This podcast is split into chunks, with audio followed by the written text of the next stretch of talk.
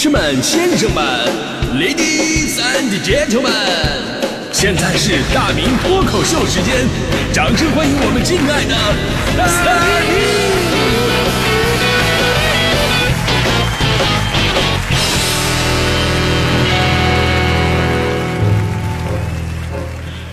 欢迎各位来到今天的大明脱口秀，我是大明啊。今天这话题稍微有点暴力啊，说到打架呢，肯定很多朋友都说这打架是不对的。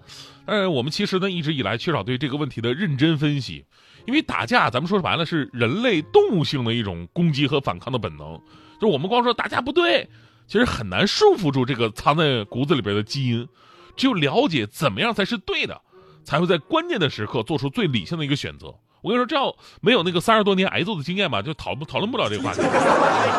首先呢，我们有一个很大的教育误区，什么误区呢？就是对于孩子打架教育是一直存在的一个热门话题啊，对吧？我们往往说拿孩子的教育孩子的理念套用在成年人身上啊，说打架是不对的。我跟你说，这是非常可怕的。比方说，我们教育孩子永恒的话题就是，你的孩子如果被别人打了，你会教育孩子怎么办？主流的解决方式有四种，第一种呢，不要理他，告诉大人；第二种呢，就是忍。啊，忍无可忍，重新再忍啊！第三种呢是吃亏是福，第四种打回去啊！而且呢，你看着咱说啊，打架是不对的，但是其实很多父母教育孩子的时候呢，有人说你就得打回去啊，这样的话你以后就不会再被他们欺负了。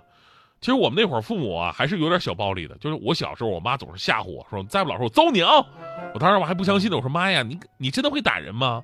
我妈当时二话不说就给了我爸一杵子，贴着我爸胸腔发出“咣”的一声，啊，然后我就老实了。于是呢，我们可能从小在心里边就埋下了这么一个应急机制：如果有人欺负我，那我就要还回去。听起来是没问题的，但实际上问题很大，因为成年人跟小孩是不一样的。小孩被欺负了，还回去呢也无所谓，对吧？顶多俩人相互赔礼道歉，对不对？但成年人动手就涉及到法律问题了。所以，如果有人打你，本来呢你是有很多机会让对方赔钱呐、道歉呐，甚至是被治安拘留的，结果就是因为你还回去了，你就把一个伤害他人的局面变成了一个双方互殴的局面。一旦形成这个局面，那真的有理也说不清了。呃，说到这个呢，咱们必须说说前两天在北京野生动物园发生的一起游客打架的事儿啊。这个视频昨天传的特别的火，看了以后啊，让人荡气回肠。其实就是两拨人，也不知道为啥就打起来了。而且呢，咱们平时总是觉得啊，男人呢会比较暴躁、暴力一点。但是昨天我们看这视频呢，这几位女士打的是最狠的，互相薅头发，躺地上就薅着不起来。最大的一个亮点是一个老太太，右手抱着孩子，然后使劲踢倒在地上的一位女士，啊，踢觉得还不够，又伸手就薅人家头发。这一幕特别的经典啊，就是右手抱着孩子，左手薅人家头发。你说最这岁数有这核心核心力量，真的。今天奥运会格斗类的项目，您您去应该是吧？但是由于这两只手都忙着呢，大妈还是不幸被赶来的支援力量一脚给踹飞了。看视频的时候还挺担心，说这哎呦，这手里抱着孩子被摔坏了。但大妈抱着孩子的手并没有放松，瞬间抱着孩子他又起来了。哎呀，这核心力量确实好，这个让我想起当年这个常山赵子龙在长坂坡杀个七进七出，当时赵子龙也是抱一孩子，不开玩笑啊。之后呢，北京野生动物园之后啊，就此事啊做出了声明，这个声明才更加有讽刺意味。啊，声明是这么说的：说二零二一年八月七号下午，有两家游客在北京野生动物园游览的时候，因为琐事发生纠纷，进而互相谩骂厮打，并引起大量游客和附近动物们的围观。经当地公安机关调解之后呢，双方和解了。那北京野生动物园提示广大游客，夏季天热，呃，出游的时候保持良好心态，保证家人的安全最为重要。另据内部人士透露，双方四大地点附近的动物们是第一次看到人类之间的打斗场面，令他们印象深刻。当天晚上，部分动物家庭在兽舍之内纷纷效仿，场面一度失控。在饲养员的耐心教育之下，才知道打架不好，特别不好。你想想，一边是乖巧的野生动物，一边是暴躁冲动的人类，咱也不知道野生动物园关的到底是谁啊？所以这事儿啊，告诉我们道理。其实我们总是想用打架来解决问题，这种观念真的是来自于原始社会弱肉强食的一种本能的手段。而在法治社会当中，打架不仅不能解决问题，还会让小问题变成大问题。但是我们不能决定别人的想法，对吧？我们只能管好自己的脾气。所以，我们把教育孩子的那个永恒的问题拿来问自己：作为一个成年人，那如果有人打你，你要怎么办才是最合理的呢？记住，这个不是心理问题啊，这是技术问题。这里边集合了法律、心理、体能、判断、兵法、表演、抗击打等各个方面的知识。首先，我们得明白一点，就是我们对打架有个误区啊，就是他先动手的，然后我回击，我属于正当防卫。对不起，这只能叫做双方互殴。司法实践当中，司法系统极少认定“正当防卫”这个名词，而且对这个名词认定的是非常非常苛刻的，稍微有一点点的责任都不会被认定为正当防卫。所以呢，当对方有意图要动手的时候，你应该保证自己出现在视频监控底下。说几个常用的场景吧，比方说马路上的一些冲突，马路上发生冲突了，第一时间找电子监控的位置。啊，没有监控的就让旁边朋朋友什么的，或者是让路人呢拿着手机帮忙拍一下啊，提供个证据。我这这里我再提供一个办法啊，就是咱们可以利用车辆的行车记录仪，比方说在车上如果发生碰撞了，另一个人下来气势汹汹找你理论，如果是他的责任啊，看着对方气势不对，你就不要下车了，咱们直接拍视频保留证据。如果说非得下车的话，也保证自己站在行车记录仪镜头的前面。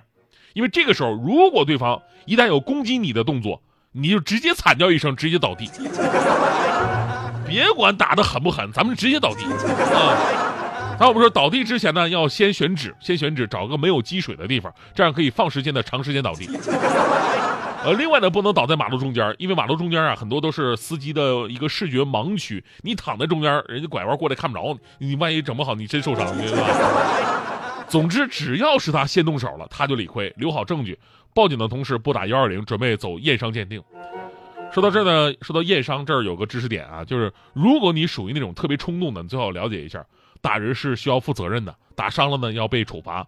那伤有不同的级别，处罚也是不一样的。常见的轻微伤跟轻伤在量刑这一块是不一样的。轻微伤呢，一般只属于治安案件。而轻伤则是触犯了刑法当中的条款，需要承担刑事责任的。简而言之呢，就是轻微伤，你只要跟人家和解了，赔礼道歉就完事儿了。但如果把人打成轻伤，那你肯定进去了。所以呢，你得了解什么是轻微伤。轻微伤是那种自己能愈合的，之后不影响行动啊，呃，功能包括这个外观容貌的。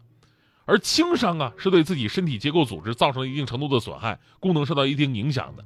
可能有朋友觉得啊，这个轻伤跟轻微伤好像差距很大。呃，其实说实话是有差距，但你不一定能掌握好。比方说，你一拳打过去，对方掉了一颗牙啊，这是轻微伤；那掉了两颗牙，这就是轻伤。就这么说吧，就算对方什么事都没有，哎，人家就倒地了，说被你吓出心脏病了。哪怕是叫了幺二零啊，到医院一检查鉴定，哎，没什么事儿，但是人家叫救护车的钱、鉴定的钱，包括你动手了赔礼道歉的钱，都是你自己负责。对方表面上吃亏了。实际上是你帮人家做了一个免费的体检，所以这句话才有教育意义啊！不要打架，打赢了坐牢，打输了住院嘛。当然了，我们说这些啊，不是教大家伙怎么讹人家，而是最大限度的保护自己。相信警察叔叔会给咱们最好的论断，只是我们不希望事情非得走到这一步。我相信这次北京野生动物园这事儿吧，那所谓的什么呃，因为琐事打架，那所谓的琐事吧，也绝不至于说真的把你气到了不动手不行的一个地步。这个世界上大多数的架都是不至于的。你说当年在学校里边，每次有人打架被拉开之后，那学生们都会撂下一句：“放学你给我等着，啊你看我怎么弄死你。”结果我好信儿，我每次我都在放学之后，我注意这个事件的两个主角，就发现撂狠话那个人当时走的比谁都快。因为很多事情啊，说白了都是一时气头，过去了再想想多大点事儿啊。所以生活当中啊，凡事咱们看开一点，就算真的有人对你不依不饶。相信我，退一步。但是我说这退一步啊，不是说海阔天空的意思。我说我的意思什么呢？就是这种不讲理的人，生活当中他处处都是敌人。你退一步，自然有更合适的人补上你的位置，去直接教训他。那最后也要说啊，其实有的时候动手啊，真的是动物的本能。有的时候我生气了，我那么一个佛系的人，我都忍不住我想抽人呢。别人不说，你就是大迪。我说一个事儿吧，那天阳光明媚的。结果大迪同学在办公室趴桌睡着了，当时我正一脑门子汗，我那写稿啊，我一看这一位好嘛，睡着了，哎，还打呼噜，还还还磨牙，哎呀，啊，气得我当时是怒从心头起，恶向胆边生，我抬起手啊，我就想抽他一巴掌，啊，反正睡着了，我抽完我就跑，他也不知道我是谁，是吧？那睡懵了，对吧？但是我当时要把手抬起来之后，我真犹豫啊。你说我万一抽完了以后，他他他跟我急眼了怎么办？完了哭闹上吊啥的，然后在台里给我贴大字报，是不是吧？啊，当时我我手啊，我抬在半路，我就抽不下去，我就得犹豫到底抽不抽他。结果我犹豫半天，一个没注意，大迪醒了。我没注意，我这手还在他脑袋顶上悬着呢。我心想，完了，我这被抓现行了吗？这不是？结果大迪看到这个场面，突然哭了起来，说了一句话。说完这句话，他竟然把我也说哭了。大迪说：“说大明哥，没想到你是这么好的人。我睡觉，你怕被我，你怕我被太阳晒着，就一直用手帮我遮挡阳光。你真的是一个善良的暖男呐！啊，你是这么认为的吗？所以说，朋友们，这个故事告诉我们道理：当有人想要打你的时候，最好的应对办法是什么呢？啊，最能够让对方凌乱的应对办法又是什么呢？”不是杀人又诛心，而是很傻很天真。